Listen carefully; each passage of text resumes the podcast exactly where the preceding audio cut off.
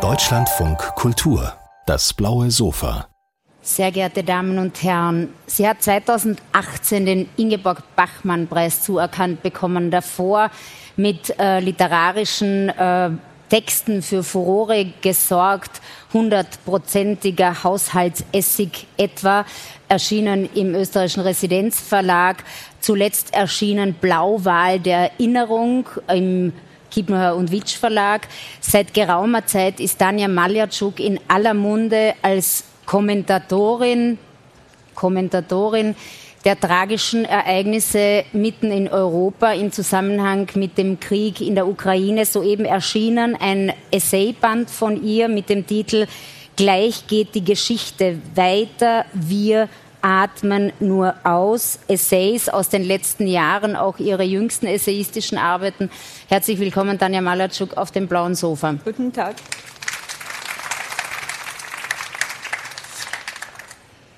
Liebe Tanja Malatschuk, Sie haben in den letzten Wochen, Monaten unzählige Gespräche geführt und haben immer wieder auch gesagt, dass dieser verheerende Krieg in der Ukraine es für sie unmöglich macht, sich weiter als Schriftstellerin zu begreifen. Warum ist dem so?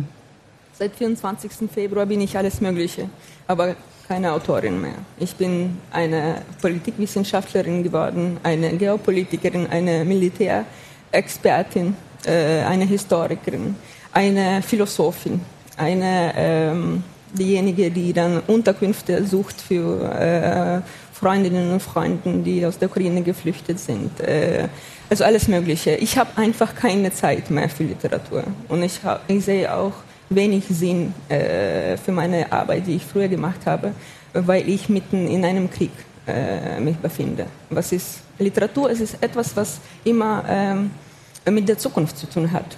Äh, und ähm, ich glaube kaum mehr an die Zukunft.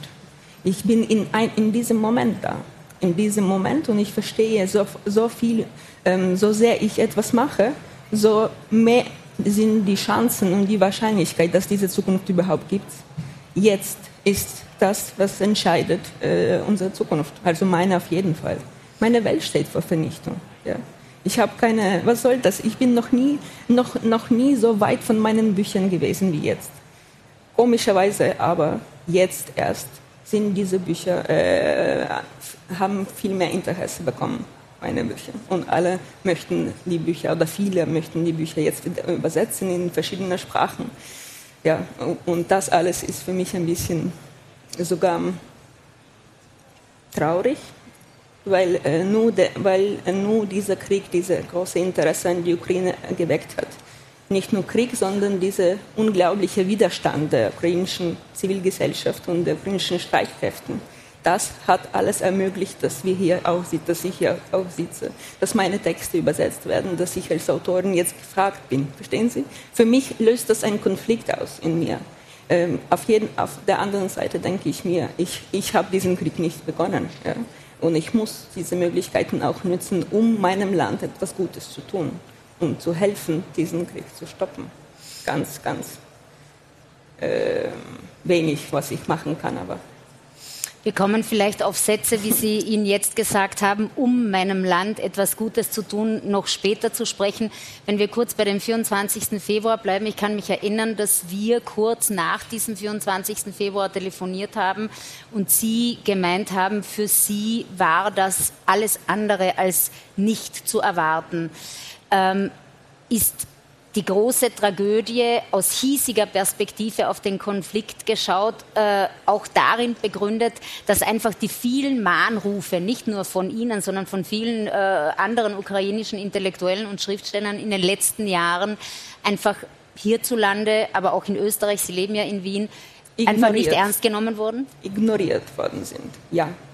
Ähm, ich war äh, mit erschrocken. Also als ich dieses Band vorbereitet habe, habe ich diese meine alten, alten Texten äh, zusammengefasst und habe sie wieder lesen müssen. Äh, seit 2014 zum Beispiel. Und ich war erschrocken, wie sehr ich das alles irgendwie vorgeahnt habe. Diese, diese große Katastrophe, die Ukraine eigentlich kaum zu vermeiden äh, hat. Ja, das war irgendwie schon damals klar. Natürlich habe ich auch das nicht, äh, ich wollte daran nicht glauben. Ich habe intuitiv, unbewusst wussten alle eigentlich, dass dieser Krieg kommt. Dass irgendwann, weil der Aggressor war immer der gleiche. Ja. Äh, aber der Aggressor hat früher andere Methoden genutzt einen anderen Krieg geführt, nämlich Hybridenkrieg. Und, äh, aber wir dachten, wir sind schon hinter, äh, also diese, diese anachronischen, alten Formen von Krieg sind unter, hinter uns. Und ähm, ja, ich habe äh, ich habe gewusst, aber ich äh, hoffte, dass es nicht passieren wird. Äh, im, Im Januar, glaube ich, war das aber schon ziemlich klar dass es äh, einfach so nicht ausgeht. Also dass diese hunderte, tausende Soldaten an den Grenzen, dass sie, dass sie irgendwann auch einmarschieren. Ich habe aber nicht erwartet, dass die Panzer nach Kiew rücken. Das habe ich nicht erwartet. Und das war natürlich ein erster Schock, äh, der mich auch um viele, viele Jahre älter gemacht. Ähm, wenn wir bei diesem 2014-Moment bleiben, mhm. Sie haben sich damals ja äh, auch schon äh, öffentlich dazu geäußert. Ähm, was hätten Sie sich erwartet äh, von sogenannter westlicher Seite als Reaktion darauf? Es gab ja damals auch Leute, die gesagt haben, trotz äh, ähm, renommierter Historiker, die gemeint haben, hier handelt es sich ganz eindeutig um einen Völkerrechtsbruch. Äh, es gab aber hier auch Leute, die gesagt haben, naja, man wisse nicht so genau, ob das ein Völkerrechtsbruch sei. Äh, was wäre Ihre Erwartung gewesen? Was hätte man entschiedener tun sollen? Ähm, ich bin der Meinung, auch wenn es sehr unangenehm sowas zu sagen, dass der Westen auch ein bisschen Verantwortung trägt für diesen Krieg. Ähm, weil äh, die Ukraine und vor allem ihre demokratischen Prozessen wurden dermaßen entwertet hier im Westen. Man hat einfach nicht gewollt, die Ukraine jetzt als Teil Europas zu sehen. Obwohl 2014 haben die Ukrainer begonnen, ihre, äh, ihre Leben zu opfern, nur für das, dass sie hierher gehören. Sie wollen nicht mehr in einer Diktatur leben. Sie wollen nicht in einem autoritären Regime leben. Äh, wir, wir, wir haben die gleichen Werte, wir haben die gleichen Bücher gelesen. Wir, wir gehören zu Mitteleuropa, zu, zu, zu Europa. Ja? Und das hat aber der Westen nicht haben wollen. Ähm, und diese immer noch das Gleiche, dass, dass auf dem Maidan zum Beispiel die Nazis gekämpft haben, immer diese Verleumdung, immer diese Stereotypen und Klischees. Der Westen hat sich überhaupt nicht Mühe gemacht, um äh, die Ukraine zu verstehen und äh, zu verstehen, was, welche Folgen diese, dieses, dieses Unwissen, diese, diese sturen ähm, Entwertung äh, dann auch für den Westen bringt. Ja? Weil jetzt sind wir alle, äh, jetzt sind wir schon so weit gegangen in, unseren, äh, in unserem Unwissen, dass ein brutaler zwischenstaatlicher Krieg in Europa herrscht. Es war noch nach dem Zweiten Weltkrieg gab es so einen Krieg nicht mehr zwischen zwei Staaten. Und äh, das ist auch eine Folge dessen, dass der Westen uns, also die Ukrainer, äh, ähm, die, die ukrainischen Bürger, einfach nicht haben wollte, ernst nehmen wollte. Und sie gehört, äh, wollte einfach nicht hören. Das, was ich gesagt habe, komischerweise alle ukrainische Autoren, alle die bekanntesten, sie sprechen sehr gut Deutsch. Sie waren unzählige Male hier auf den Bühnen, auch in Frankfurt, in Leipzig, überall. Äh, unzählige Diskussionen geführt, in Deutschland, in Österreich, in der Schweiz. Und ab 24. Februar, der häufigste Satz, den ich gehört habe von den Journalisten hier, wir haben doch nichts von der Ukraine gewusst. Und dann dachte ich mir, wo, äh, warum? Äh, warum hat uns niemand wirklich ernst genommen? Wir sind ja ganz normal. Seit 24. Februar denke ich mir, dass meine Rolle hier ist, eben keine Autorin zu sein, sondern zu zeigen, dass wir normale Menschen sind. Dass wir nicht Barbaren, dass wir nicht Korrupten, dass wir nicht äh, irgendwelche äh, blöde Nazis sind. Ja? Das war, diese Verleumdungen tun mir so extrem weh. Aber äh, eben, das ist eine der, der, Rollen, die ich jetzt auch spiele, dass ich ein bisschen diese Sprache kann, die ich seit äh, zehn Jahren lerne, vergeblich. Und ähm, das ist auch, äh, gibt mir die Möglichkeit, eben mit euch auf einer Augenebene darüber zu sprechen. Äh, ansonsten, ähm, ja, fragen Sie etwas weiter. es ist, ich möchte auch nicht so verbittert ähm, ähm, gehört werden. Das, das ist auch nicht mein, mein, mein, meine Absicht, jetzt im Westen zu sagen, ihr seid alle schuld und ihr habt uns jetzt nicht äh, wahrgenommen und uns nicht geholfen, keine Garantien gegeben und so weiter. Und über, immer die Ukrainer waren schuld und nicht der, der, der, der wirkliche äh, Aggressor. Und ähm, äh, das will ich nicht. Ähm, wir haben ja überhaupt trotzdem keinen anderen Weg. Ja, die Ukraine hat keinen anderen Weg. Entweder ist Ukraine ein Teil Europas oder verschwindet dieses Land. Dieses Land wird verschluckt. Ja. Die Ukrainer verstehen das sehr wohl auch. Ja. Äh, daher gibt es keine Möglichkeit für dieses Land, andere Werte zum Beispiel zu vertreten, als demokratisch zu werden. Äh, dieser Prozess ist in der Ukraine seit 2014 eigentlich extrem fortgegangen. 2014, das war der Tag, also das Jahr der ukrainischen Geburt, würde ich sagen, des, des Staates, als Staat. Ja? Das, ähm, sie haben aus sich dieses Autoritäre verjagt. Das war ein großer Verdienst dieser, äh, der Zivilgesellschaft in der Ukraine. Sie wollten diesen autoritären Präsidenten nicht haben und das System. Ja? Weil ansonsten, wie kann man demokratisch werden, Viktor wenn man... Janukovic. Genau. Ja wie kann man sagen, wir sind Europa und so weiter, wenn wir so einen autoritären Präsident, Herrscher haben. Und das war klar auch, dass in dem Moment niemand der Ukrainer helfen kann, sondern sie selbst müssen das machen. Ähm, und sie haben das geschafft. Sie haben geschafft, dass sie ein demokratisches System gebaut haben. Ja, mangelhaft natürlich, unzulänglich. Trotzdem, es war ziemlich, also die Ukraine war auf dem sehr guten Weg.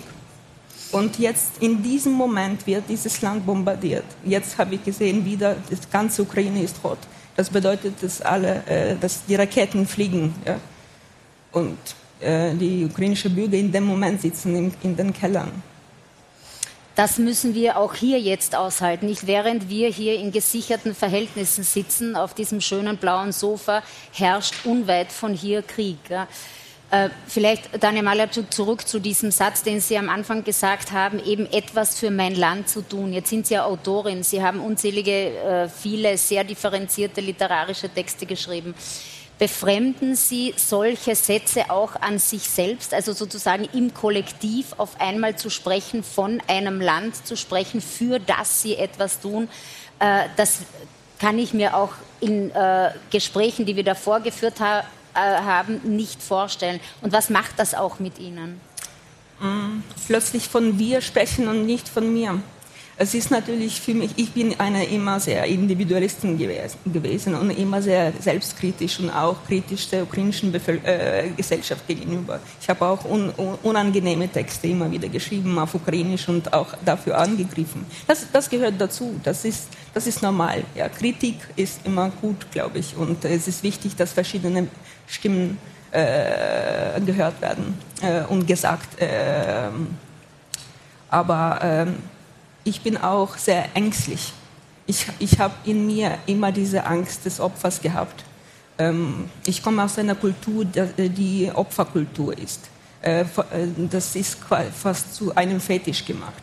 Meine, meine Lieder, die ich gelernt habe als Kind, die, waren alle vom Krieg und Tod und äh, Verlust und Vernichtung. Und äh, irgendwann wollte ich damit nichts mehr äh, haben, natürlich. Man will das nicht mehr. Ein Opfer will man, es ist keine gute Rolle, keine schöne Rolle. Äh, und ähm, Angst war eine ständige Begleitung und, äh, von mir. Und ab 24. Februar, glaube ich, oder ein bisschen später, drei Tage nachher, habe ich plötzlich verstanden, dass mein Land diese Angst nicht mehr hat. Diese Opferangst.